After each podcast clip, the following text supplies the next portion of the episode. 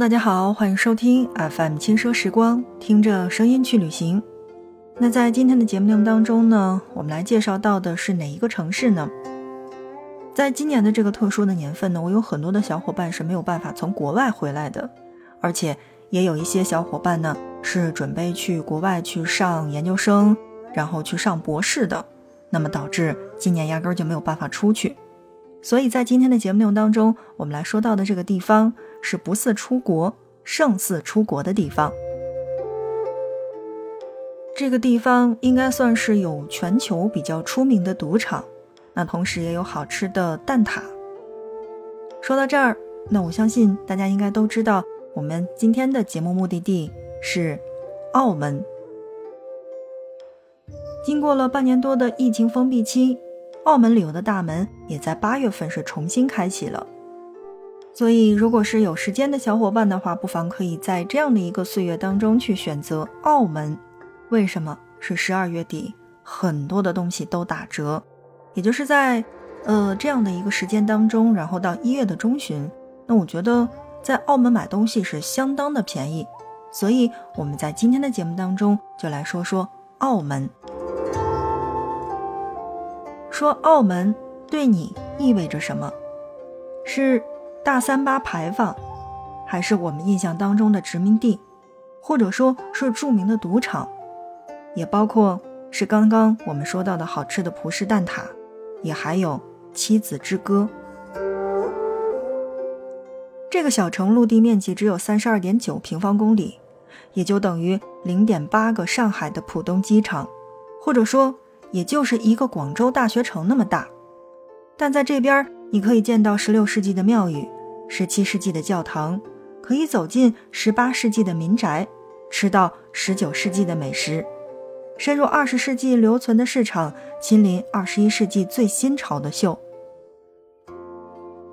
深入这样高密度的城市当中，你可以在1200多条几乎不重样的街道里，去探寻22栋世界文化遗产建筑。或者偶遇一百多座不同名字的土地庙，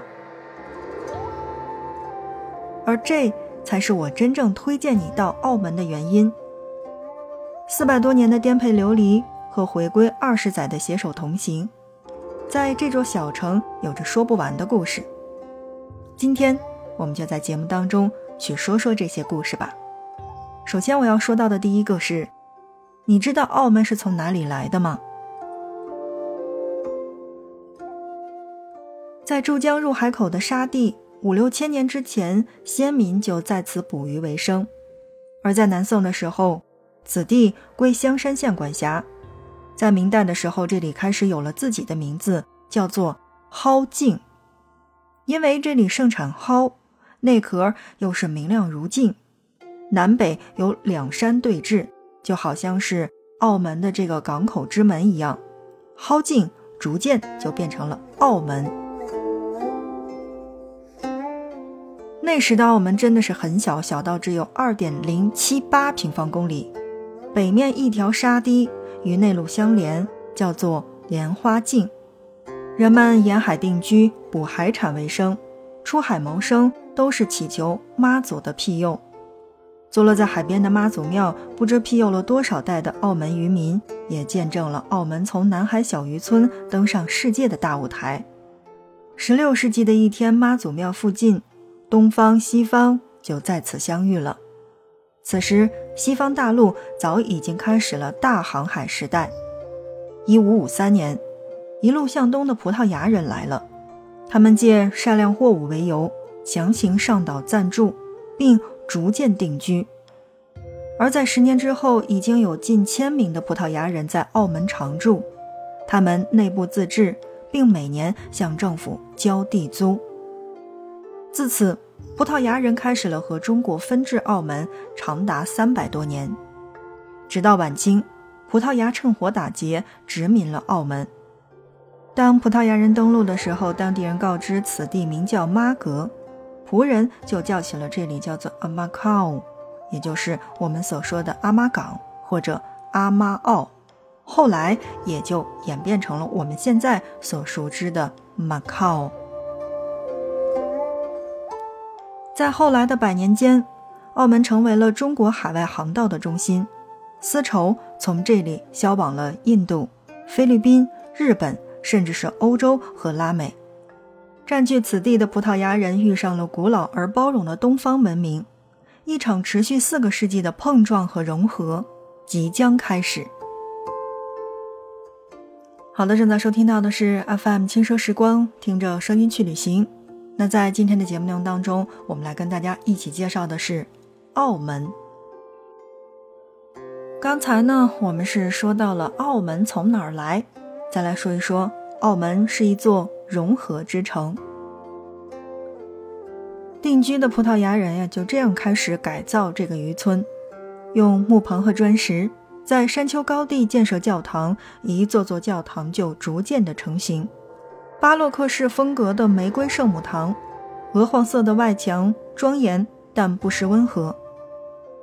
还有像供奉婚姻主宝的这个花王堂，时常在这边可以看到新人去举行婚礼，从而花海一片。要远航的葡萄牙人自然也要祈求一帆风顺，搭建了木质的小教堂。供奉赐予风信神，于是就有了我们现在所熟知的丰顺堂。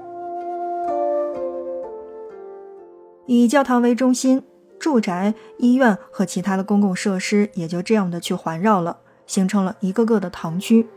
各项的事务由堂区去负责管理，其实也就相当于我们现在所谓的这个行政区。教堂前多设有很多的前地，作为堂区宗教。和公共活动的空间，那么道路沿着山坡从教堂向四周延伸，歪歪曲曲的逐渐成片，尤其是一条直街串起了所有重要的宗教和公共的建筑。这条直街就是仆人社区的生长根基。道路狭窄，坡道众多，包括用途也是特别的混杂，那么奠定了如今澳门老城的这样的一个格局。当然，这种直接也不可能是直的。如果你真的去过澳门的话，你会发现在那边教堂总是和炮台相依为邻的。在遥远而陌生的东方，教堂提供的是精神的力量，而炮台提供的是现实的保护。正当炮台在拆拆建建的话呢，那么澳门半岛中央的这个市山上，一场浩大的工程也就这样开始了。那这个地方就是我们所熟悉的圣保禄山建筑群。这一系列的建筑当中呢，最著名的，我想就应该是圣保禄大教堂了。这座宏伟的教堂是世界最大的天主教教堂，仅仅一个钱币在三百年就花费了三万两白银。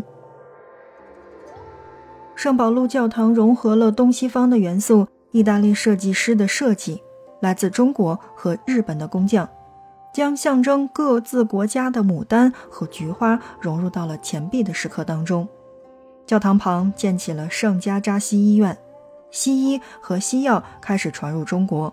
种牛痘的技术从这里传向内地，那么医治了当时不治之症的天花。这一场造城运动持续了将近一百年。到十七世纪三十年代，城墙是基本的完成了，所以在那个时候就宣告了澳门成为了防守严密的海滨城市。但这座城市的融合还远远没有结束，因为英国东印度公司也是来凑数的，建立起了基督教的坟场，而这个地方呢，现在也被叫为马里逊坟场。在澳门，这里有中国最古老的现代灯塔。最古老的西式炮台，最古老的基督教的坟场，还有中式的庙宇和中西合璧的私人大宅。二零零五年，澳门历史城区正式被列入了世界文化遗产名录，而市医委员会也给出了这样的评价：这是中西方交流最早而且是持续沟通的见证。而这场持续了数百年的融合，让澳门成为了最适合闲逛的城市。所以在今天的节目内容当中，让我们来一起关注到的就是澳门。很多人对澳门第一眼的感觉就像进了幼儿园，葡萄牙人沿用了他们海滨城市的风格，把房屋涂成了鲜明的红色、绿色、黄色和蓝色，用白色勾边儿。这些浓郁的葡萄牙风格色彩成了澳门生活的底色。西式的教堂多用花岗岩本色，或者是鲜艳的黄色和米黄色。中式庙宇里的黄色金字塔式的盘香，在赤柱黑梁的神界空间当中，呈现出了本土悠远的历史神话意境。久而久之，甚至是在当地人的心中，也形成了一种约定俗成的暗示，也就是粉红的建筑意味着官方的、正统的；黄白相间的街道让人联想出了是天主教或者是土生的仆人的社区。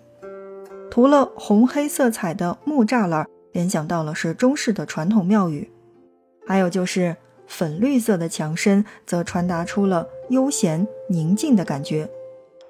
澳门这个地方真的是太适合闲逛了。留意一下脚下的话，这些十到二十厘米一块的碎花岗的岩石，铺就了经典的葡式的石子路，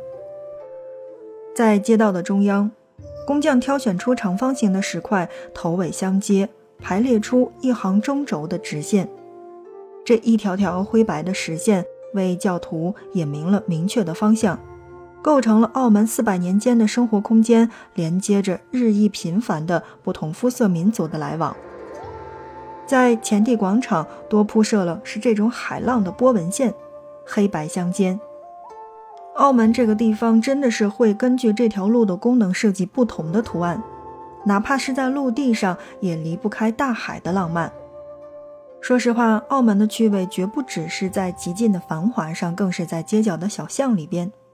议事亭前地的中间是一个喷泉，喷泉对面可以看到新古典主义风格的市政署大楼。在广场环绕四周的话，可以看见建于一五六九年的巴洛克风格的仁慈堂。和一五八七年的玫瑰圣母堂，沿着新马路再往前走的话，道路两边分布着药房、珠宝金行，包括银行，还有传统的中国式的当铺。穿过营地大街，转进卢氏堂巷，可以看到澳门最古老的佛笑楼西餐厅。在佛笑楼左转，进入有红色建筑和百叶窗的福隆新街，从福隆新街前往内港，那么。沿途就可以看着了布满澳门土特产的店铺，而这些店铺，我们其实真的是在照片当中可以经常看得到。你在澳门走上半个小时，你会穿越城市的行政中心，包括商业中心，还有娱乐中心。你在这些地方穿梭，你会发现有市场，有庙宇，有教堂，有住宅，也有旅游区。甚至在西洋的坟场当中看小教堂，也可以看到各式精美的墓碑和雕像，就能整整逛上两三个小时。我们之所以在今天的节目内容当中呢，去给大家介绍澳门，是因为我真的觉得澳门有很多好吃的东西。那么同时也有一些简单粗暴的，呃，名字，就是那些乱七八糟的路名，真的算是澳门独有。比如说像肥胖围、咸虾巷，还有烂鬼楼巷等等这些地名。那当然呢，还有一些粤语音译的葡文的街名。总而言之，我们在今天的节目当中呢，就先来跟大家说到的是关于澳门的一些历史，让大家先对澳门有一个大概的了解之后，然后我们再来说澳门有一些什么样的好吃的或者说好玩的地方。